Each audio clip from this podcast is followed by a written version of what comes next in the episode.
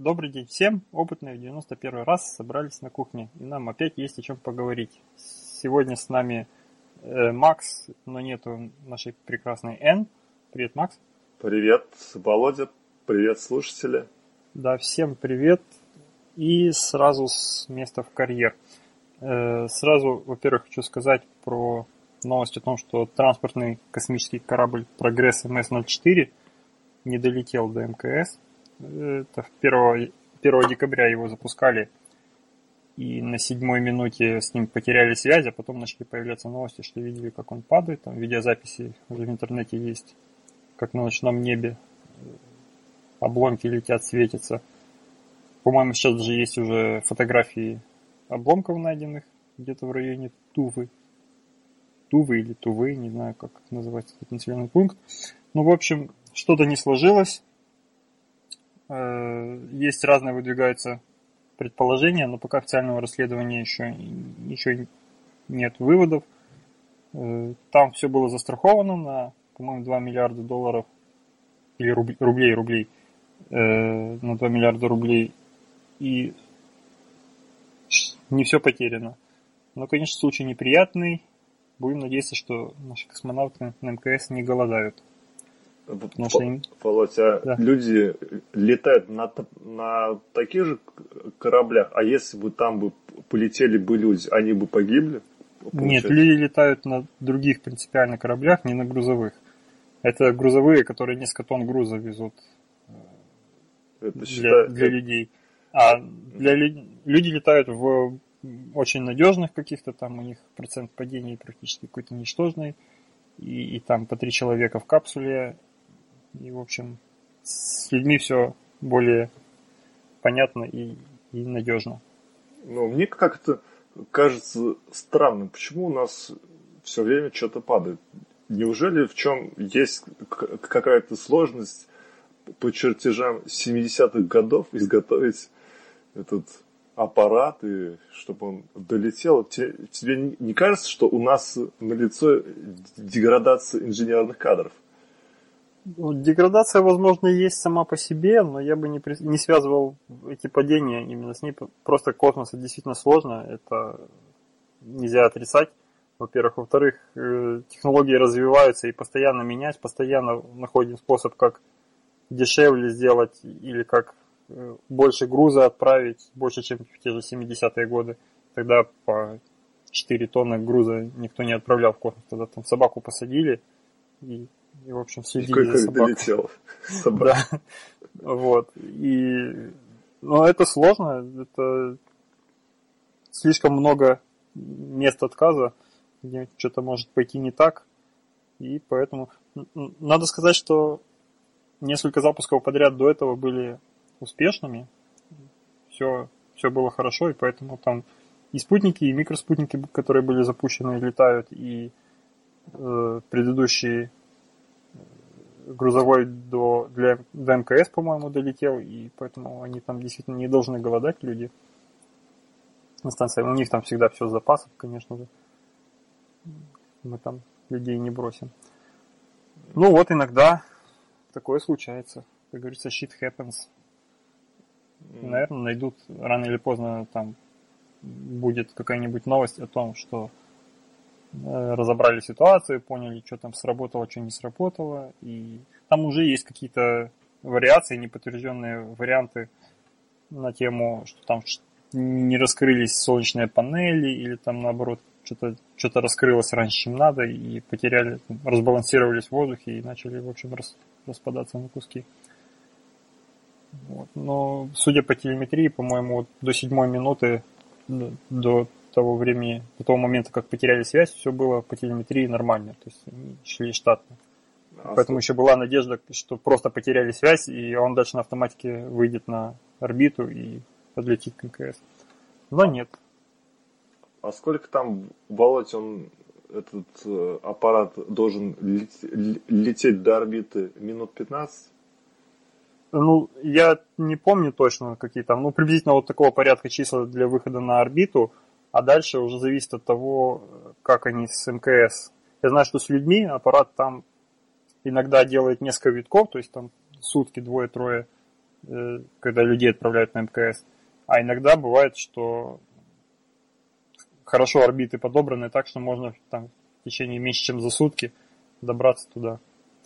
Это если прям все, все хорошо и, и нет рисков. Ну, вот такие вот неприятные новости.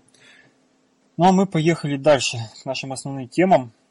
Э, и первая тема про пластырь, анализирующий человеческий пот. Макс, расскажешь? Да, расскажу. Это мне тема понравилась. Э, значит, э, называется микрофлюидный микрочип пластырь проследит за физиологией спортсменов. Международная группа ученых раз, разработала такую накожную систему, которая анализирует и собирает э, пот. Эта штука работает следующим образом. А пот, как кто не знает, а, представляет собой такую довольно важную биологическую жидкость, которая может дать э, информацию, очень много информации полезной о том, как у нас э, какие физиологические процессы происходят в нашем организме и э, что там у нас происходит. И в отличие от крови, пот можно собирать неинвазивно, то есть без продырявливания человеческого организма, и что это...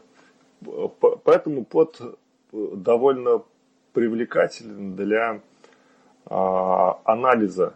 То есть есть методы, которые позволяют его собирать, а потом использовать электрохимические или хроматографические какие-то методы исследования в специальных лабораториях. И сотрудники Иллинойского университета с коллегами из других э, научных центров э, США, Южной Кореи, Франции и Китая, четыре страны участвовали, разработали такую гибкую а, носимую аналитическую систему для фото в виде такой наклейки, которая приклеивается на кожу и не отклеивается даже при интенсивном э, выделении пота. Потом э, эта э, штука, она работает, суть ее работы заключается в том, что там изменяется цвет при разном, как я понял, качестве материала. И потом эти данные с помощью светочувствительного датчика, который калибруется по специальным маркерам, которые нанесены на самой этой подложке, эти данные передаются на какой-то смартфон или какую-то систему сбора данных, которая близко находится от этой аппликации, и строятся разные кривульки, графики, по которым определяется, что, что, что происходит. И такие исследования позволят э, узнавать прямо во время тренировок, доходишь ли, ли ты до какого-то предела, который нельзя переступать при твоей какой-то болезни, например, при сахарном диабете. Ты бы, Володь, хотел бы себе такую аппликацию на спину налепить? Ну, на спину я бы точно ее не лепил, она там бесполезная. Туда сложно навести камеру смартфона и так далее. Вот где-нибудь на руку, на, на более удобной части тела, конечно, хотел бы. Я вообще сторонник всяких таких вещей, которые собирают статистику и, и замеряют, и если, особенно если для этого особо не надо ничего делать, то есть не надо действительно кровь брать там или каких-то активных действий. Ты просто налепил, когда надо, померил. Вот если бы она еще и, и замеряла автоматически в процессе, была бы вообще бесценная штука. Но один такой пластырь э, должен на там, до 6 часов работать на, на разное время, в зависимости от потоотделения, от интенсивности тренировки там, и так далее. Вот. Мне очень понравилось э, подход, как, как это сделали, просто несколько таких э, маленьких микрокамер с разным веществом, там, с химическим. Вот когда поступает, он окрашивает с разной интенсивностью в разные цвета вот эти камеры. И потом просто делаешь фотографию этого места, и... а рядом еще действительно полоски для... Референсные такие. Да, да, да, чтобы опираться на, на их цвет. Калибровать его. Для калибровки. Да, для, для калибровки сделано. И, по-моему, очень элегантное решение. И, и получается довольно дешево. Можно собирать информацию о там, составе фото. Если оно действительно еще после этого будет рассказывать много полезного о том, что там...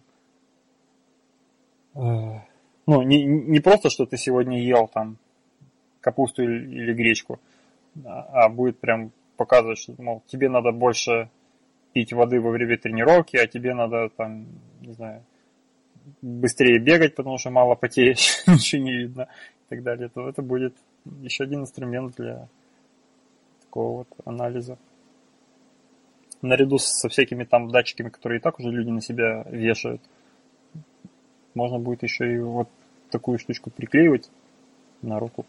Там анонсировано, что она будет клеиться очень хорошо и удобно. Она по эластичности такая же, как кожа, по толщине там, по-моему, какие-то миллиметры или 0,7 миллиметра, что ли. Что такое, в общем, тоненькая. И клейкая настолько, что там даже через неплотный волосяной покров должна нормально работать.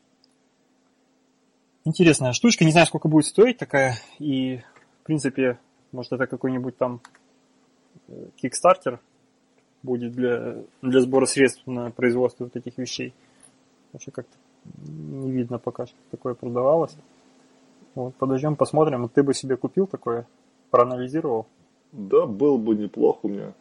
Шагомер он есть. Э, походил с ним месяц так собрал статистику, положил угу. он на полку. Анти... Она же эта штука одноразовая давалась. Да, да, да, это абсолютно одноразовая, потому что ну, химические реакции, в принципе, сложно обратимые в общем случае, и, и как-то городить туда еще механизм, чтобы восстанавливать вот это все опять на предыдущее вещество, это было бы слишком неудобно и дорого, лучше взять следующий. Интересно, как он отклеиваться будет, будет ли это больно, депиляция какая-нибудь. Представляешь, такая, у кого э, густой волосяной покров такой облезлый станет, знаешь, такой вот пощипанный да. после таких вот этих аппликаций. Таких проплешинах на, на руках, на, на груди, на, на спине. Потом, о, да ты спортсмен, я смотрю, весь такой. Не, а был бы круто, если бы ты так побегал, все, снял данные, а потом, чтобы регенерировать, кипятил в кастрюле, все готово, и снова лепи, да? Был да, бы. ну если бы, если бы вот это так просто температура решалась, было бы тоже прикольно, конечно. Я помню, когда-то были еще на заре моей юности, да, в школу ходил, папа откуда-то взял с какой-то конференции, по-моему, привез градусники, которые, я не помню, то ли их в рот, по-моему, надо было брать, такая просто пластиночка, и на ней много желтых точечек. И в зависимости от того, как ты, э, какая у тебя температура, по-моему, во рту эта пластинка становится быстро, закрашивается количество точечек. Вот как-то, как-то так устроено, на самом деле очень давно было, я уже забыл толком и можно посмотреть, какая у тебя температура. Вот. И они якобы одноразовые были. И температура с них действительно обратно, ну, то есть точки эти обратно не желтели после этого. Но если очень долго подождать и где-нибудь там в холоде подержать, то все-таки можно было добиться, что они обратно желтели, и можно использовать второй раз. У нас они все на подоконнике несколько этих градусников таких сохло, и потом второй раз использовали. Mm-hmm. Ну, использовали их, конечно, больше для фана, потому что были обычные надежные градусники. Но интересно было. Ну, интересно. А ты, Володь, что используешь при спорте, при занятии в спорте? Поди какой-нибудь Fitbit, нет? Нет, фитбита у меня нету, но я просто не занимаюсь спортом, у меня другой выход из ситуации. Тоже отличное решение. Ничего не надо покупать. Ну, во-первых, у меня браслет есть э, Xiaomi Mi Band, который с пульсометром, но там такой эффективный достаточно пульсометр, я не верю его показаниям пульса. В принципе, пульс, пульс, датчики пульса нормально показывают только нагрудные. Или же есть еще внутриушные, то есть наушники, совмещенные с датчиком пульса. Вот. А те, которые на руку, у них там контакт плохой, там волосяной покров мешает, там еще много всяких. Э, в общем, им особо в точности нельзя доверять, но он использует этот э, свой датчик пульса для определения, я так понимаю, насколько я понимаю, определения того, что, во-первых, на тебе ли э, браслет этот, или ты его снял случайно, ну, вот, и, и забыл э, надеть обратно. То есть, если ты не двигаешься, может, ты спишь просто, а может, просто ты его положил на полочку, и вот он иногда включается, мигает этот датчик, видно в темноте, что он спрашивает, где ты, куда ты делся. Вот.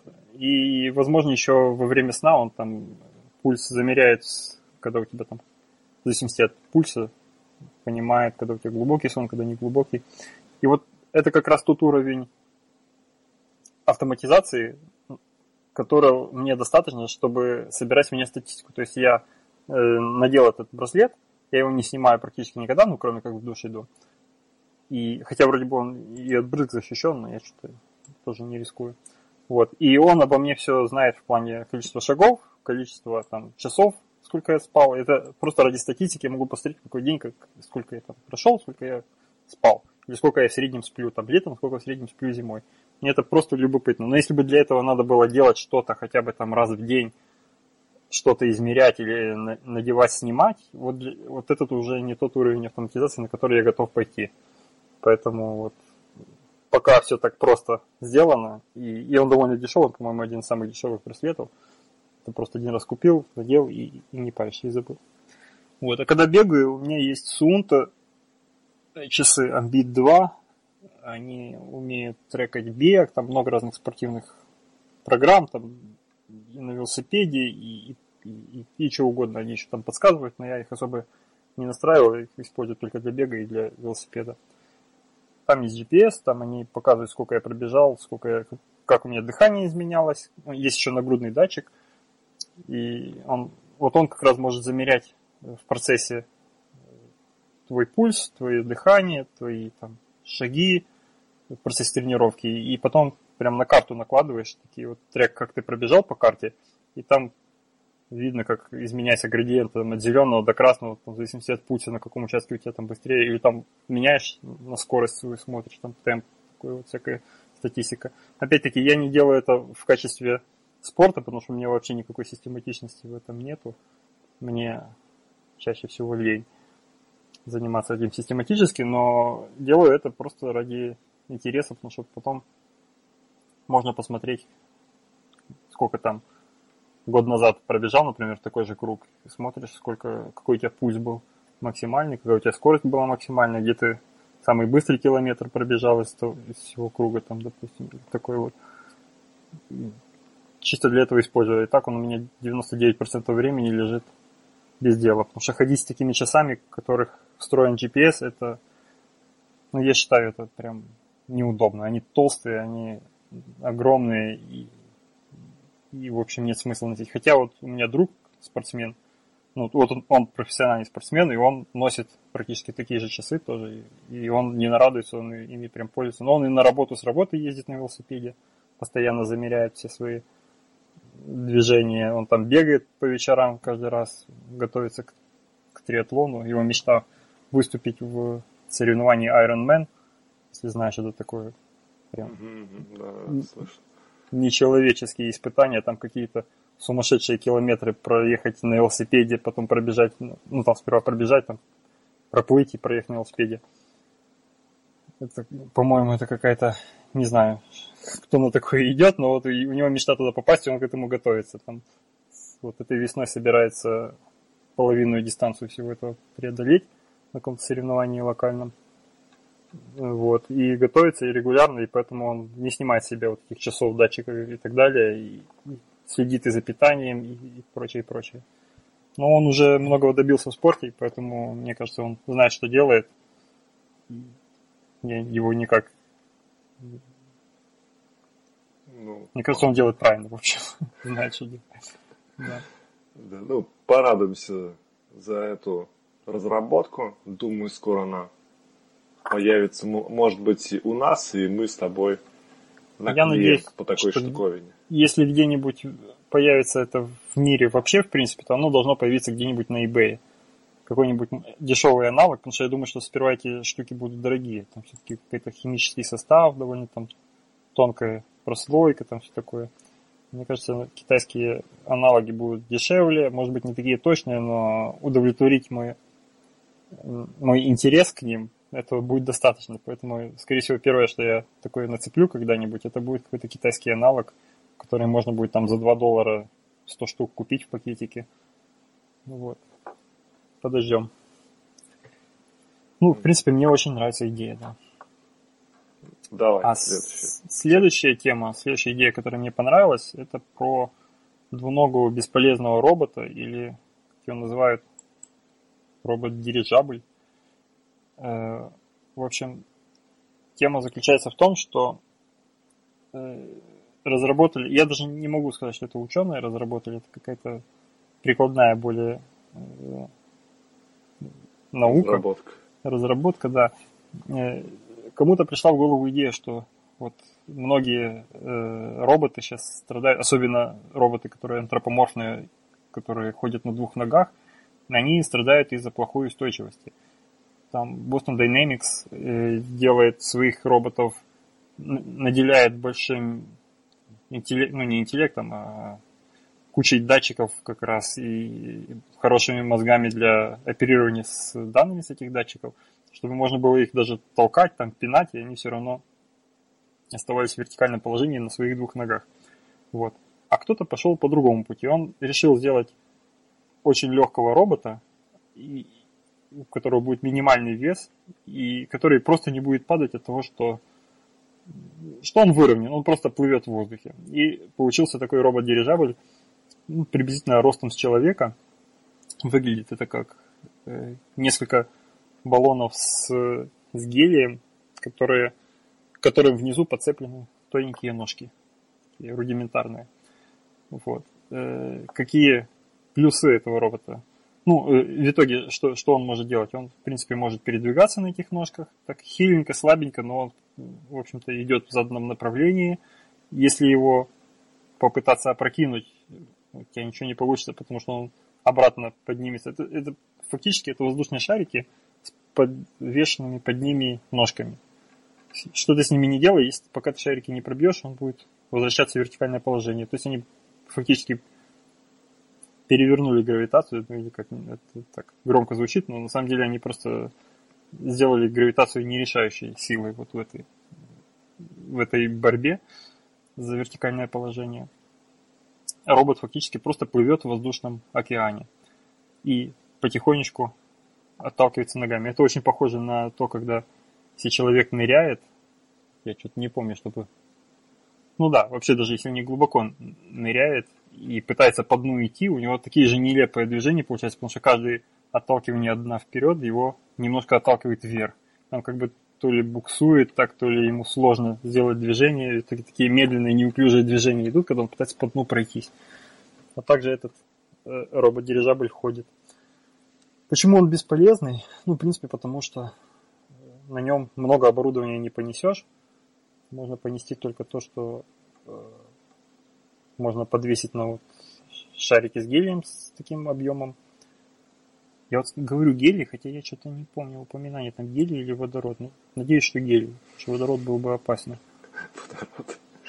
Это что ну, ну, зато водород полегче, его можно было бы еще меньше сделать или там больше на него навесить, видимо. Но, но скорее всего, все-таки гелий это более такое распространенное решение для воздушных шариков. Вот. Э, на него много не повесишь, как я уже сказал, но вот первое применение, которое вот прям бросается в глаза для него, это реклама. Потому что, в общем-то, разносить информацию эта информация, она ничего не весит, а носителем для информации может быть что угодно, вплоть до самих этих воздушных шариков. Поэтому вот разносить информацию можно сколько угодно и, и как угодно.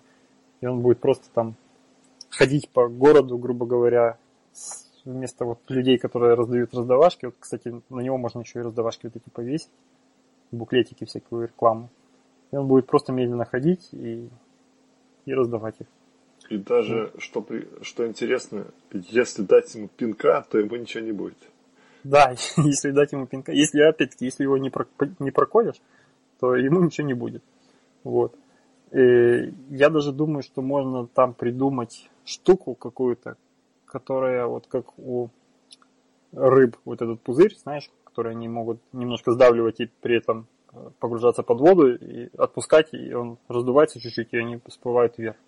То есть теоретически можно было бы там вот вместе крепления ног снизу какое-то маленькое устройство сделать, которое от него, допустим, петлей через все шарики проходит или несколькими петлями ниточка, которая ну, вокруг шариков. Типа он затягивает петлю немножко, давление увеличится внутри, и в итоге объем уменьшается, и его вес как бы увеличивается, и он лучше стоит на ногах, может идти. Чуть отпустил, давление э, уменьшилось внутри, он раздулся чуть-чуть сильнее, допустим. Это если, я имею в виду, если бы этой ниточкой пронизан был э, вся поверхность э, шариков. И он чуть даже взлететь может. И на основании этого можно, в принципе, и прыжки делать, с ним он может запрыгивать куда угодно. Вот. Он и так уже может подпрыгивать, но не высоко. Но можно эту идею продвинуть. Он там в видео показано, как он приземляется с крыши, допустим, с крыши дома может спокойно спуститься, спрыгнуть вниз, и, и фактически ничего ему от этого не будет. Просто немножко так юзом пойдет ногами по, по асфальту, и потом дальше шагать может. Вот, ты, Володь, еще говоришь, что вот как-то он идет, нелеп. Но смотри, вот э, насекомые в природе, они ходят то, точно так же, как бы не, нелепо тоже, как ты говоришь. И на самом деле вот эти движения, они подсмотрены в природе. Насекомые нелепо. Я даже не знаю, какие насекомые нелепо ходят. По-моему, ну, наоборот, богомолы нелепо. всякие ползают. Кто? Богомолы ползают. Я бы сказал, богомолы не нелепо, а хитро. Они как раз ну, ладно. внешней нелепостью, а на самом деле они очень быстрые, четкие и точные ребята. С ними лучше не шутить.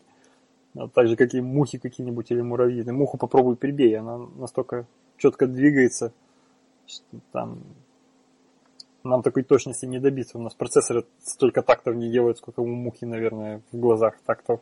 И она поэтому замечает малейшее движение и быстро реагирует. Вот. Ну, это шутки, конечно, но просто неудобно, э, не имея сильных взаимодействий между, между собой, например, между землей и, и ногами, мы не можем совершать быстрых движений. И, и поэтому получается такая вот внешняя нелепость. Когда сверху давит там тонна и, и, соответственно, реакция опоры снизу тоже та же тонна на ноги давит, ты можешь изменить направление, и ты сразу почувствуешь, э, можешь большую очень силу, то есть э, там соизмеримую с этим, э, добавлять в, по направлению в сторону, и ты будешь просто перемещаться в сторону из-за этого. А в данном случае, если ты большую силу в сторону приложишь, то у тебя просто проскользят ноги и уйдут, уйдут в бок. Но вот, поэтому, такого... поэтому не, невозможно никак здесь разогнаться не быстро. Но по ветру он может, я думаю, разгоняться довольно неплохо. Я сомневаюсь, что он там будет особо понимать, куда он бежит, или выбирать направление, но, возможно, там корректировать как-то сможет. Но, опять-таки, вот такую штучку можно держать, допустим, в каком-нибудь баллончике, все сжато, запаковано, и баллончик с этим гелием прям вот до жидкого состояния сдавлен, чтобы мало занимал, держать в бардачке автомобиля, допустим. Он попал в какой-нибудь ДТП или там в... застрял где-нибудь в снегу зимой, взял такой чик, нажал кнопочку, она надулась такая штучка, написал там на ней маркером, я здесь, там, допустим, там-то, там-то, спасайте меня, вытаскивайте мой, э, мою, мой автомобиль из снега. Вот, и послал его. И он пошел там, ему все равно, куда идти, он может через озеро пойти, там, через, там, по снегу, куда-нибудь вдоль дороги, вот куда ветер дует, туда он и пойдет. Если какое-то препятствие увидит, можно сделать, чтобы он подпрыгивал просто. И таким образом информацию о себе рано или поздно дать знать. Вот не знаю, насколько это, конечно, да. хорошая идея. То есть сейчас уже, наверное, намного лучше идеи есть там сигнальные ракеты или что, но в принципе это тоже не лишено смысла. Ну, у него есть одно такое маленькое ограничение, это неустойчивость к ветру. Куда ветер подует, туда его и снесет. То есть это не только его плюс, но и его ми- минус. Представляешь, там вот ты их по, по городу наставил таких вот в разных частях города. Э, таких а их вот, дуло. А их в одну точку э, к окраине города, к забору к какому-то всех пригнало, и вот они там все стоят в куче и ничего сделать не могут. Ну, это да, это самый... И бомжи их спускают это спицами. От нечего делать, да? Такая картина. Э, это самый, конечно, явный минус. То, что его действительно может улететь от тебя в одному ветру понятному направлении. Вот, но и в большинстве случаев это действительно большой минус. И в большинстве применений. Но вот как говорил там, чувак из ДМБ в первой части, мы твой недуг в подвиг обратим. Зато подумай, как он теперь разгоняться сможет. Если, если ему действительно в ту же сторону, куда и ветру. Ты сам бежать так не сможешь, как он будет бегать. Он наполовину лететь, Понятно. конечно, будет. Но, но я думаю, ногами там как-то еще сможет ну, технологию, конечно, довести до ума можно еще будет. Ну, еще другое применение, например, во всяких мероприятиях, там, конференциях, которые проходят, понятное дело, под, под крышей, где-то в больших всяких залах, можно вот такого поставить тоже для рекламы, чтобы ходил туда-сюда, либо там какую-то функцию выполнял, там камеру на него повесить. Сейчас камеры, они легкие. О, а мне... может делать. А? а мне вот такая идея пришла. Представь, вот такой вот как бы реактивная такая тяга у робота. Вот, то есть он создает реактивную тягу и ходит вот так же. Представляешь? То есть он может э, тягу изменять э, направление двигаться в нужном направлении. Но тут минусы есть вокруг, слишком горячо будет. Ну да, но я думаю, что если делать такой с реактивной тягой, то это будет реактивная холодная, без, без, без сжигания. Просто на нем баллончик какой-то будет, и он будет так пс -пс -пс в разные стороны подпускать просто своего там дезодоранта какого-нибудь влево, вправо, влево, вправо, и из-за этого передвигаться. Его будет бросать туда-сюда реактивно. Просто не стоит зажигать это все дело. Хотя, может, если, конечно, если зажигать, то объем увеличится и, и намного сильнее будет тяга реактивная. А еще есть вариант, вот я задумался недавно, как раз в командировку ездил, и чтобы отправиться в командировку, там заполняешь формочку, куда ты хочешь ехать, и тебе приходит письмо, что, мол, ты собираешься в командировку, зайди, пожалуйста, в такой-то там отдел кадров, вот туда-то, туда-то в течение недели подпиши бумажку. Вот все равно нужно бумажку подписывать. Вот был бы такой робот, не надо было бы письма такого с напоминанием, просто этот робот автоматически отправляется из соседнего здания – там пускай у меня это заняло бы 2 минуты перейти в соседнее здание в этот отдел кадров, а робот мог бы там это за 15 минут преодолеть, но все равно это его работа. Прицепили к нему бумажку, направили там ко мне, к моему столу. И он пошел по чуть-чуть по улице, там как-то по лестнице поднялся, там через турникеты перепрыгивать может, он легкий. Пришел ко мне, я подписал бумажку, прилепил обратно, стопой шлепой, он пошел бы обратно. Автоматизация, как-никак довольно удобно. Распараллелили процессы и, и не пришлось бы никому никуда ходить. Вот. Минимум спорта в твоей жизни, Володь. Как, Ой, да в моей жизни и так его минимум. Это уже, это уже, по-моему, не знаю, приговор. Ну, вообще, мне понравилась эта идея. Это что-то новенькое, какое-то новое вене, а, кстати, у него вот на кончиках ног там обычные колесики там, или что там, или какие-нибудь пневматические эти амортизаторы, какие там, которые как-то там создают прыгательную такую силу. Нет, там, там не, на кончиках пневматических нет никаких, не написано. Я вот видел просто по, по видео, там просто какие-то вот поверхности для контакта с полом. И все. У, них, э, у него есть э, маленькие, скорее всего, пневматические приводы для сгибания-разгибания ног в разные стороны. То есть он немножко управляемый благодаря этому. Он благодаря этому может танцевать поочередно, там, сгибая ноги, подпрыгивать немного, наверное, даже приседать может. Вот. Но это не особо добавляет ему пользы. И я думаю, в подошве его, там, маленьких этих подошвах можно еще, в принципе, действительно какие-то зацепки придумывать, я не знаю, колесики. Ну, колесики, не знаю, насколько это получится робот на роликах такой, что ли. Научить его кататься на роликах. Вот. Но он и так скользит довольно сильно по асфальту. Вот можно посмотреть, если там спрыгнул из дома и, и поехал немножко более какие-то цепкие материалы, что ли, придумать. Вот здесь можно у насекомых поучиться насчет цепкости. Mm. И, и будет шагать хорошо. Далеко. Главное, что ему ничего не угрожает. Его можно сбивать автомобилями, там, если ноги не сломает, он обратно встанет и пойдет. Ну, в смысле, его подбросит в воздух, и он пойдет дальше. И может на большие расстояния, не тратя энергии никакой, передвигаться вот таким образом. Ну, в общем, Люди придумали воздушный шарик. Что тут сказать? С ногами. С ногами, да. Ну, дальше мы переходим к темам одной строкой. Угу. Итак, первая тема у нас про составленную карту загрязнения воздуха и, и воздушных потоков. Ты смотрел вот эту визуализацию? Я посмотрел, да, где я живу, там все в порядке, а вот где ты, у тебя там уже красная зона где-то рядышком. Да, да, ну я это другого и не ожидал. Для меня было удивление, что вот район Москвы той же, он еще не максимально красный, как возможно. То есть где-то там намного более красные э, участки есть красные, то есть сильно загрязненные участки, есть на юге, вот там где-то ближе к экватору. Непонятно почему, что там такого, и я почему-то думаю, что там грязнее, чем, чем в Москве, допустим, воздух мало где. В Пекине, наверное, только. Вот. Также эта карта интересна тем, что там визуализация есть воздушных потоков, видно, как дует, как заворачивается. Не знаю, сколько она достоверная, но если верить, то это довольно-таки наглядная штука. А как они сняли эти данные с помощью зондов, спутников, чего там?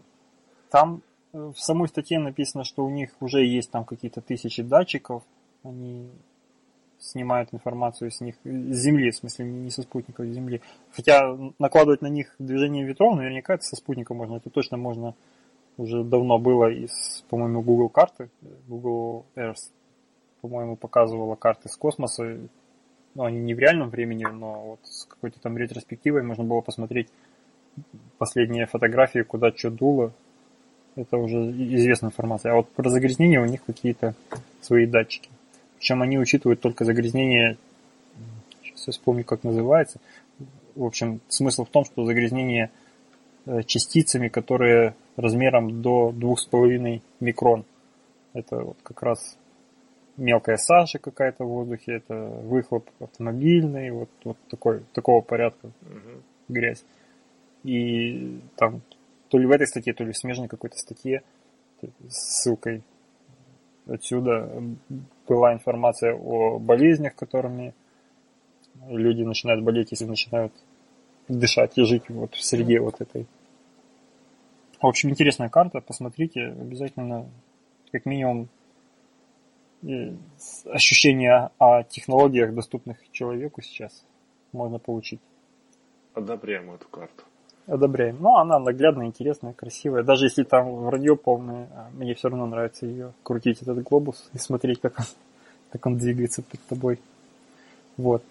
Следующая тема у нас про вечную э, батарейку на основе алмаза. В общем, Эн, Эн обычно такие темы поносит, на чем свет стоит, про вечные батарейки. Да, в пух и прах. И на самом деле она была бы права, если бы она и эту разнесла так же, потому что ничего нового выдумано не было. За основу взяли уже давно придуманную идею ретегов. Это радиоизотопные термоэлектрические генераторы, которыми еще там в 60-е годы снабжали космические аппараты, которые планировали куда-то далеко за Солнечную систему отправить, или там к краям Солнечной системы. Оттуда было понятно, что не будет возможности собирать энергию из Солнца слишком далеко. И делали, э, собирали энергию на основании радиоактивного материала, который в процессе распада нагревался, и за счет этого тепла получено, получали электроэнергию.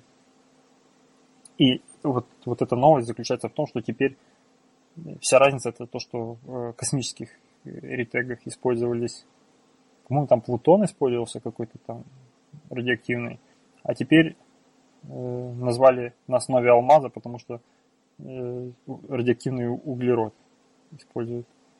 И все. По сути, дальше это все, все, все то же самое.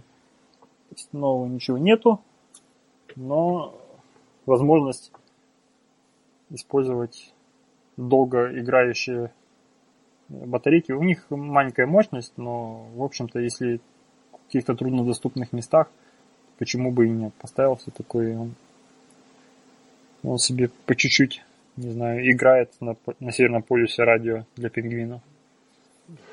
И хоть бы хны. Да, и хоть бы хны годами, десятилетиями. Ну, еще, на самом деле, были уже когда-то, насколько я помню, поползновения использовать обычные вот эти вот ретеги э, на Земле, не только в космосе. И их действительно там, по-моему, буи, если я не ошибаюсь, какие-то там маяки труднодоступные в, в море, чтобы светили, моргали. Там. В общем, ну, то, куда человеку сложно долезть. Может быть, это, может, я уже что-то путаю, там что-то другое делалось, но, в общем, в каких-то э, случаях может быть, на том же Северном полюсе использовали такие же штуки на плутонии или же там каком-нибудь радии, радиоактив, ну, в общем, на радиоактивных элементах. Но потом рано, рано или поздно, в общем, в какой-то момент отказались от их использования просто из-за опасений, что там радиация утечет куда-нибудь, что-то разобьется, поломается там, и в атмосферу будет выброшено вредное радиоактивное вещество, чего бы не хотелось. В общем, отказались от этой практики, а сейчас якобы что-то что-то опять хотят придумать такое же. Может быть, этот углерод-14 как раз никуда не растечется и в атмосферу не выйдет даже при нарушении там, упаковки. Может быть, из-за этого становится возможным вернуться к этой практике. Не знаю. В общем, такая вот новость. А, кстати, вот э, в фильме «Марсианин», если смотрели либо читали, там угу. было, был момент, когда он обогревался как раз ретегом, таким же, которым до него там команда забросила и подальше увезла, чтобы он не излучал там возле станции, там, чтобы ничего не случилось. Увезла, закопала. Я не помню, в фильме отражено это или нет. По-моему, в фильме как раз это пропустили, а в книжке было о том, как он зная за сколько километров от его базового лагеря, в котором он остался. Сейчас немножко спойлер для тех, кто не видел фильма. Обязательно посмотрите, но на нас пропустите пару минут, промотайте.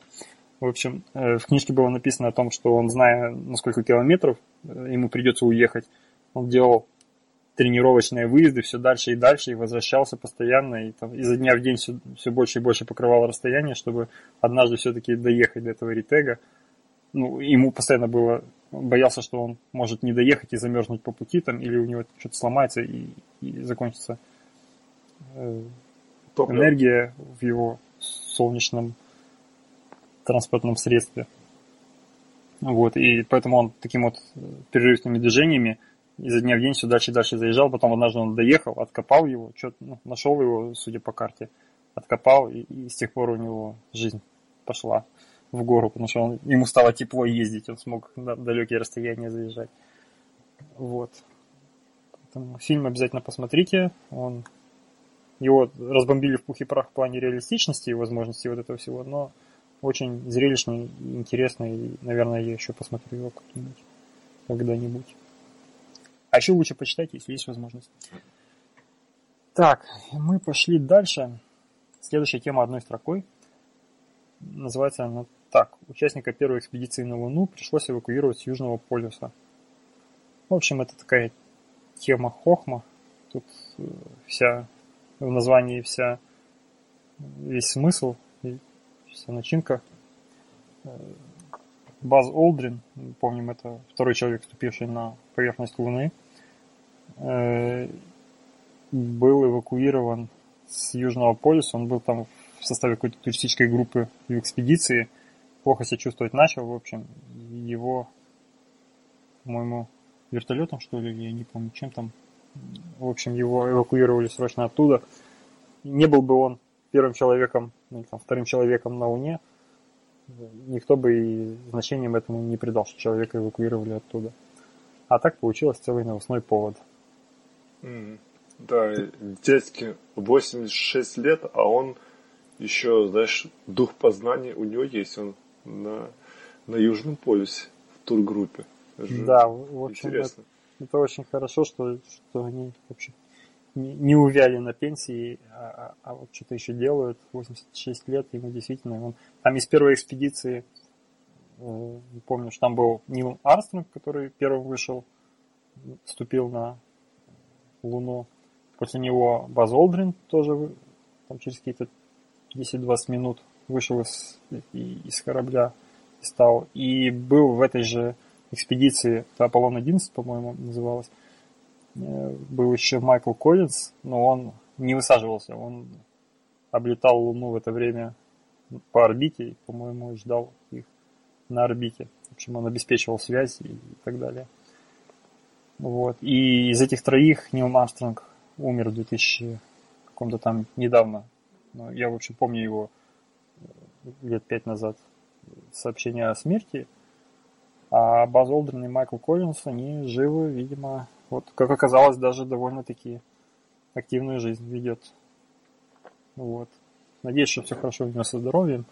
Тут в новости написано, что это была просто превентивная мера, э, и состояние у него стабильное – вот, ничего страшного не случилось, но, в общем, рисковать не хотели потерять человека такого. Такого знаменитого. Знаменитого, да. Ну, мы понимаем, что это было бы, что в Америке все шоу, и там, в общем, сильно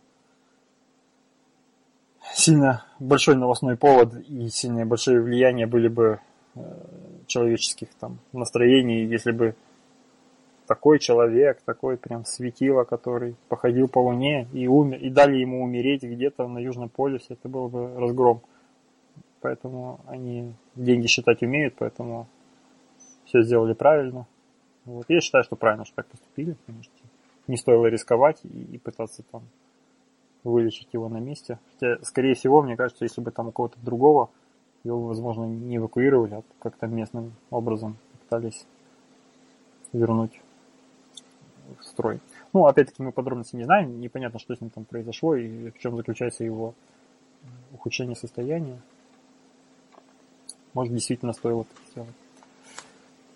Вот. И еще одна тема одной строкой про Лайго. Немножко говорил про эту обсерваторию Лайго не так давно, когда приезжал к нам Кип Торн. Мне удалось побывать на его лекции – вот. И новость заключается в том, что она, э, Лаго, то есть обсерватория вот это возобновила свою работу. Они около года были на запланированном ремонте по улучшению усовершенствованию технологий. В итоге, судя по тому, что написано, на 10% более точными стали. И ждут теперь еще следующее некоторое время. Я опять забыл сколько, полгода что ли, да? Они будут работать на, над наблюдением космоса и опять ждут следующих открытий. Ну, не открытий гравитационных волн, но, в общем, проявлений гравитационных волн. Так что можно ждать откры... новостей оттуда еще и еще. А в будущем они собираются увеличить, повысить точность еще намного. Ну, у них уже планово есть план о том, когда еще будут закрывать на какие плановые ремонты и усовершенствования. И в итоге хотят выйти на уровень, когда будут каждый день наблюдать как минимум по одному слиянию черных дыр. В общем, такая вот новость. Как думаешь, еще засветится у нас эта вот обсерватория в новостях? Я думаю, да, потому что это только начало ее большого пути. Я уверен, что мы еще не, не раз вспомним, не раз э, будет какой-то информационный повод, э, сгенерированный именно этой обсерваторией. Так что mm. ждем, запасаемся попкорном и ждем. А еще напоминаю, что мы ждем, когда Кипу Торну выдадут Нобелевскую премию. Все-таки хочется верить, что ему все-таки это выдадут. Вот, и он получит ее. Мне хочется верить просто потому, что я его видел вживую, и хочется знать, что я хоть одного лауреата Нобелевской премии видел вживую. Раз уж сам не стану, так получилось. До сих пор не стал лауреатом Нобелевской премии. Вот, хоть так. Вот такие вот новости. Дальше мы переходим к темам слушателей. Так, поехали. У нас первая тема э, от Немо, нашего постоянного слушателя и поставщика тем. Вот. Тема о том, что нейросети научились видеть в людях преступников. Название мне не нравится, потому что оно звучит прям предвзято. Но я решил его не менять уже, прям как статья называется. Нейросеть научили видеть в людях преступников. Как будто бы нейросети не все равно. Вот. Э, сама тема заключается в том, что э, ученые из Шанхайского университета разработали нейронную сеть, которая по внешности, по фотографии человека может отличить преступника от непреступника. И провели эксперименты с, там, с, большим, с большим набором фотографий и достоверно известных преступников и непреступников, и э, убедились, что нейронная сеть распознает преступников с 90%, 90% точностью я тут хочу добавить, что мы еще не знаем вот на обучающей выборке, сколько преступников попало, попались в обучающей выборке в категорию непреступники. Просто их из-за того, что их еще не словили, и они могли проходить как непреступники, и поэтому, возможно, чуть-чуть плохо обучили нейронную сеть. Может быть, у нее точность еще больше, просто мы об этом не знаем. Об этом не надо забывать. Э, здесь в статье интересно написано о том, что как Э, итальянский психиатр э, какого-то там 19 века выдвигал гипотезу о том, что у преступников у всех довольно типичная какая-то внешность, он там всякие черты, как длинные руки, там покатый лоб и так далее. Вот, по идее, это должно было характеризовать возможность, невозможность, а вот как вероятность того, что человек преступник. В общем, его склонность вот, к преступлениям. Потом его догадки не подтвердились на какой-то там выборке данных, и вручную люди не смогли этого подтвердить. А потом, то есть сейчас, решили, что зачем самим выдвигать теории о, там покатом лбе и, и, и так далее, и так далее, о разных штуках, если нейронные сети как раз сделаны для того, чтобы им показываешь пример одного, пример другого. А, вот как раз нейронные сети очень хороши в классификации. Вот если нужно куда-то отнести какой-то группе к одной или к другой или вот в этом лучше сейчас уже лучше людей. Поэтому ты даже не знаешь, по каким она параметрам может выбирать э, или по какому комплексу параметров она может составлять вот эту идею, но если у нее была достаточно большая обучающая выборка, она делает это очень точно. И в итоге удалось понять, что э, в преступниках, у преступников э, довольно, ну, у, у них, во-первых, там расстояние между глазами на 6%, на 6% уже, чем у непреступников. Вот так, внезапно. У них э, изогнутость верхней, изогнутость линии верхней губы сильнее, чем у непреступников – и еще угол, составленный между кончиком носа и уголками рта, меньше немножко. Ну, там все это видно, на сколько градусов меньше и так далее. Вот. И таким образом, в общем, показываешь фотографию этой новой сети, она говорит, что насколько, какова вероятность того, что ты в ту или в другую группу попадаешь, то есть ты преступник или нет. А, в статье также приведены вот информации разных типичных видов э, лиц. Это все было сделано, да, так как это в Шанхае было, там все выборки из китайских лиц. И вот я хочу сказать, что даже для меня вот здесь вот 7 фотографий, из них написано вот первые 4 это преступники, последние 3 это не преступники. И вот я даже смотрю, и, и учитывая то, что это даже китайцы, которые, в общем-то, все похожи друг на друга для меня, я все равно вот даже без подписи понимал бы, какие из этих людей, если бы мне сказали четыре преступника из них выбрать, я бы выбрал именно вот те, которые нейронная сеть тоже отнесла к преступникам. То есть это мы каким-то образом уже научены это распознавать. Э, да. смотрю на эти на фотографии и, и делаю вывод, что если ты преступник и тебе нужно обмануть нейросеть, чтобы она поняла, что ты не преступник. Нужно просто улыбаться побольше. Тебе кажется так вот? Похоже, да. Вот улыбки, улыбка слабая такая улыбка Моны Лизы, можно сказать, есть вот как раз у тех, кого нейросеть отнесла к непреступникам. Согласен. хотя даже улыбка, она не только губами, а вот еще глазами, наверное, какой-то такой вот улыбающийся прищур. Наверное, это связано с тем, что там преступники меньше улыбаются, что ли. Они, у них тут такие суровые взгляды. Вот даже самая первая фотография, по-моему, она такая не, очень суровая, просто спокойный человек какой-то, но, но почему-то мне кажется, что он мог бы быть преступником. Может, потому что он просто не улыбается, может быть, так и обманули. Теперь, как минимум, вот нейронная сеть научилась распознавать улыбающихся часто людей от, от редко улыбающихся. Вот. А интересно еще то, что когда наложили все э, фотографии, то есть усреднили все, все типажи преступных фотографий, фотографий преступников, э, и усреднили всех, все типажи фотографий непреступников, получили два очень похожих лица. То есть они слабо отличаются друг от друга, но действительно видно, что чуть-чуть улыбки больше в, у непреступника тоже добавлено. Но это говорит о том, что преступники по-разному бывают.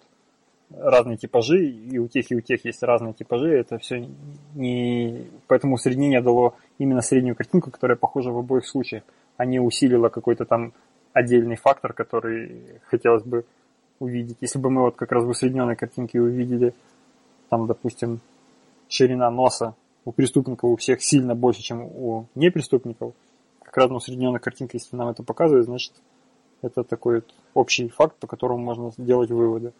А так мы видим, что э, одинаковые приблизительно лица получаются. Значит, э, простых таких вот критериев нет. Только совокупности критериев, которые там достаточно разные в конкретных фотографиях. Ну, Володь, я тут вспомнил, когда я был студентом, я жил в коммуналке, и один э, сосед, он был человеком, который был в тюрьме, и к нему иногда заходили его друзья по отсидке, и я тебе доложу, что они э, улыбались, были такие все, знаешь, улыбчивые люди, э, специально одевали, как я понимал тогда, очки такие для интеллигентности, очки uh-huh. они одевали. Вот. Ну, не, не темные, а, а, а такие с, с линзами, как я понял, без, без, без диоприй. Uh-huh. А, и в, жар, в жару, чтобы скрыть наколки, они ходи, заходили в, рубашке с длинным рукавом. Uh-huh. Так что есть... То есть это люди, которые знали, как прикидываться, чтобы за своего сойти. Угу. Ну вот бы, они, они от людей прятались. Видимо, таким же образом они могли бы обмануть и вот эту нейронную сеть. Да, то есть для нейросети надо найти фотографии, наверное, на паспорт этих да, ну, преступников. Ну, здесь все, здесь все они как раз приблизительно такого же формата, все фотографии сделаны одинаково, ну, одинаковый фрагмент лица там в обычном спокойном состоянии. То есть как, действительно как на паспорт. Вот. И вообще нейросети сейчас уже много чего делают. Facebook научили нейросети распознавать людей со спины. Там еще другие алгоритмы опознавать человека по фотографии с низким разрешением. В общем, я хотел подготовиться по нейросетям, что-то рассказать, как минимум для себя, для начала, систематизировать информацию, которую я знаю уже об этом. Потому что сейчас уже без этого никуда, и все новости так или иначе уже сводятся, все хай-тек новости сводятся к использованию нейронных сетей. По-моему, это очень большой повод, но я чуть не успел подготовиться на прошлой неделе. Тому как-нибудь в следующий раз расскажу. Давай, будем ждать тебя э, новости, как, как надо отлавливать преступников по данным нейросети. Более нам глубоко расскажешь. Да. А представь себе, если бы ты смог тогда, когда видел часто. Ты сейчас уже ты этих людей не видишь, которые. Не, нет, и это плюс большой. Это большой плюс, да. Видишь, да. Я так понял, у тебя было интересное студенчество, и ты имел возможность набраться опыта не только из, из нашего мира, но еще и из преступного. Знаешь, как говорят, что в, если послушать песни, которые пьют, поют на, на зоне, то можно подумать, что там сидят самые, как, самые честные, добрые, любящие маму люди. Вот. Э, ну, я вот просто думаю, если бы ты сейчас мог встретить этих людей, вот посмотреть, как-то они начали по-другому маскироваться или, или все те же приемчики, те же очки интеллигента. Да я думаю то же самое, потому что лю- люди не меняются, используют все, все то же самое, что и раньше использовали, особенно лю- лю- люди, которые в возрасте, они используют обычно те же самые уловки и манипуляции – те, которые использовали и раньше, в молодости, потому что они считают, что это ну, работало тогда, сработает и сейчас. То есть они более консервативные. А в плане новых каких-то технологий ну, нужно бояться, наверное, людей помоложе, но у молодых у них не хватает опыта о пользовании этими инструментами, поэтому их тоже можно распознать. То есть не так много людей, на мой взгляд, которые отлично пользуются вот этим всем. И, и уж тем более ну, среди ну, преступников. Нужно талантом обладать еще, чтобы этим всем использоваться. Да, ну рано или поздно эта технология точно в массы шагнет, будут всякие адаптивные всякие приложения, которые будут адаптированы под, под использование людей, вот как та же призма, если слышал такое приложение. Я не слышал, нет. То, в общем, она умеет имитировать тоже на основе нейронных сетей, умеет имитировать стиль любого художника там, или любого там портрет, ну, не портрета, а любого стиля вот, рисования на твоих фотографиях. То есть ты можешь фотографировать там, не знаю, здание или там природу и стилизировать это под там, Моне или там под какого-нибудь другого художника там интересного. И будет выглядеть, как будто бы действительно там красками нарисовано и так далее. Вот. И это действительно тоже нейронная сеть. Просто нейронная сеть обучила алгоритм, как, как надо делать, как надо изменять конкретные вот пиксели, последовательности пикселей. И в итоге получили такие вещи. И оно практически вот у многих людей в смартфонах стоит приложение и люди уже пользуются этим, даже не все понимая, как это работает, что там внутри действительно алгоритм, который был построен нейронной сетью, обучен нейронной сетью. Вот. То есть рано или поздно и, и, и такие вещи тоже продвинутся, и начнем определять. Будем идти по улице, а там вот, в каких-то своих очках очередной, очередной реальности. И, и над людьми будет там процент того, что сколько он процентов, что он преступник. Там этот полтора процента вероятности, у этого там 15% вероятности, что он преступник и так далее. Всякое такое. Ты, ты не смотрел сериал «Черное зеркало» случайно? Смотрел. Смотрел. Вот, вот по-моему, там есть где разгуляться как раз для таких технологий. Там э, сюжеты описаны очень футуристичные, но в то же время заставляет задуматься, что как это можно было бы достичь. И как раз вот такие вот неопределенные алгоритмы, нечеткие, были бы подошли бы для этого. Вот. Ну хорошо, идем дальше. Давай дальше. Дальше у нас тема тоже от Немо. Э, Озвучишь ее, Макс? Да, давай, давай я. Это, Это прорыв в сфере суперконденсаторов.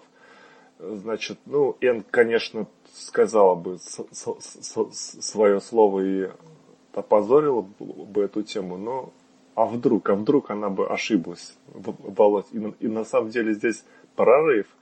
А, исследователи из университета Центральной Флориды разработали э, методику создания гибких суперконденсаторов, которые могут хранить большие энергии, чем аналогичные устройства, и могут быть заряжены за считанные секунды, и процесс может повторяться, пишут, до 30 тысяч раз. Ну и тут опять же идет история о том, что они будут очень быстро заряжаться и держать энергию очень долго, но N бы сказала бы, что у суперконденсаторов есть такая проблема, что а, они сами по себе начинают терять заряд, сами разряжаются. Вот. Ну, здесь э, пишется, что получили они, получили они новый 2D материал, который имеет толщину в несколько атомов. И называется это как переход металлические дихалькогениды. Что это такое, я не смогу сказать.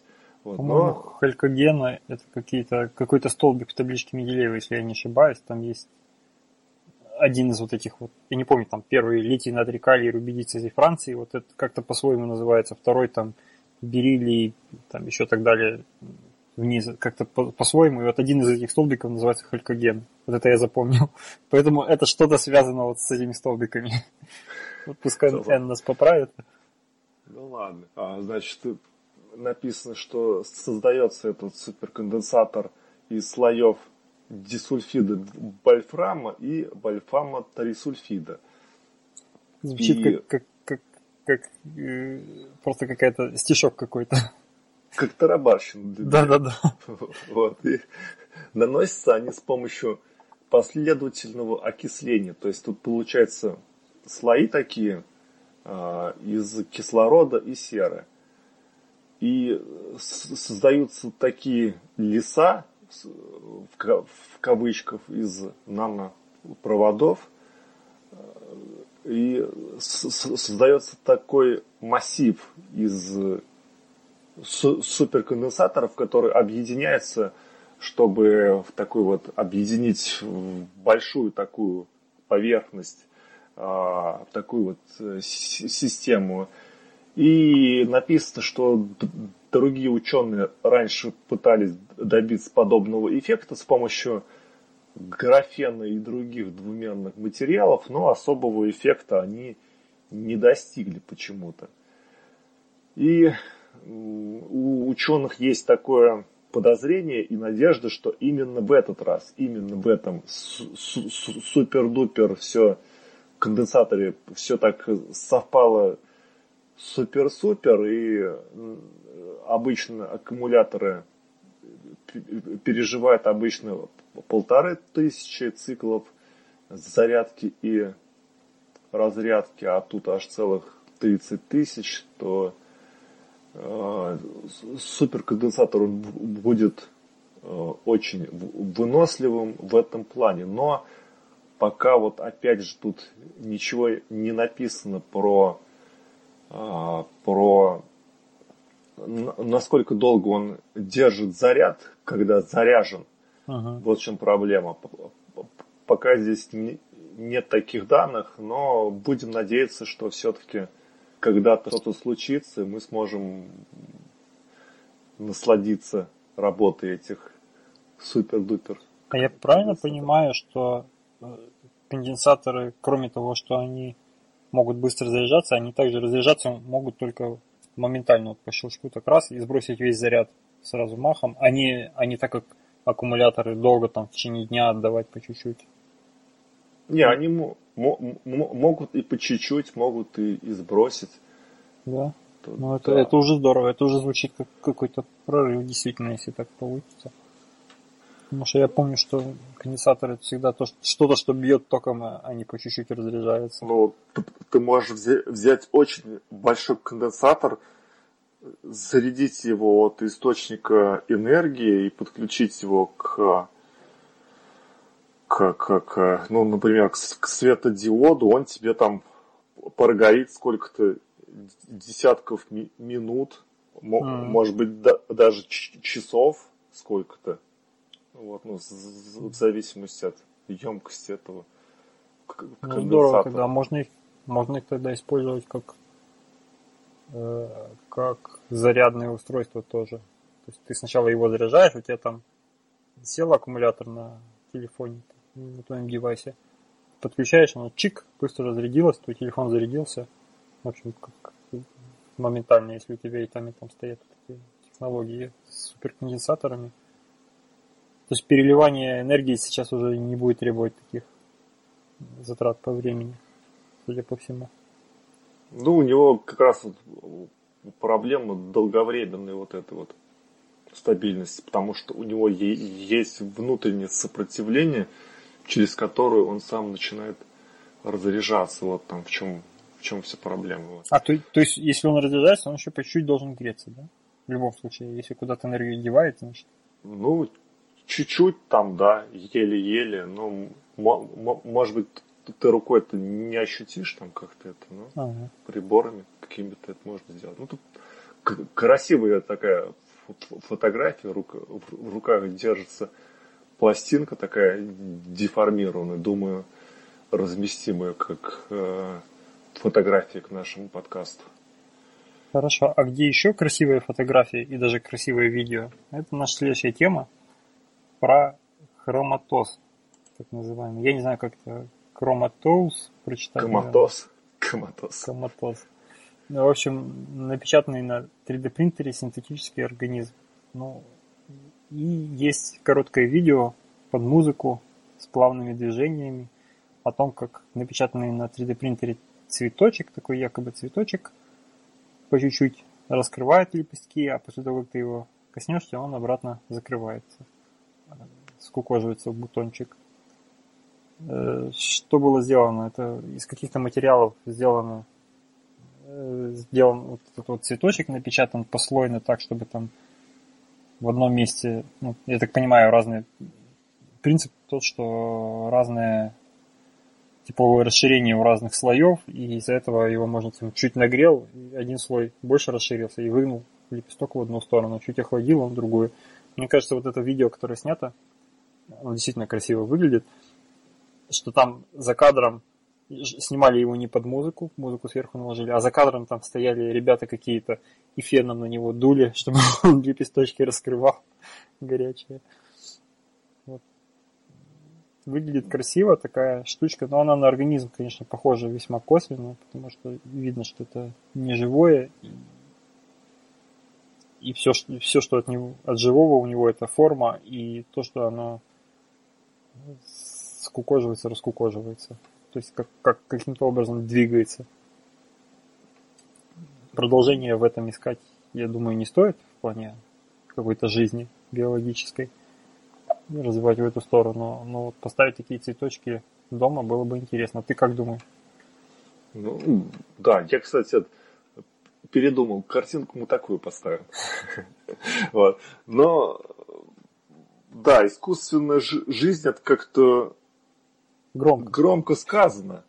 Это просто пластиковый цветок, который э, может от прикосновения сложиться в бутон, если его феном погреть, он может раскрыться. Вот вся история. Но чтобы его сделать, надо использовать высокие технологии, такие как 3D-печать э, материалов с разными свойствами, причем это надо как-то выполнить все очень так точно. Если это не твоя курсовая работа или там дипломный проект, то заморачиваться нет смысла. Да, да, ну красивое видео, посмотреть, очень так э, впечатляет. Впечатляющая такая вещь. Так что посмотрите. Да. Картинка да. очень впечатляющая, действительно красиво, стоит посмотреть. Да. И так, на и этом... на этом все. У нас, э, в общем, с вами был подкаст «Опытные на кухне». Приходите к нам на сайт ok-podcast.ru. Пишите там комментарии, ищите нас во всех соцсетях, везде мы в каком-то виде присутствуем. Вот. И спасибо, что были с нами. Всем пока. Пока-пока.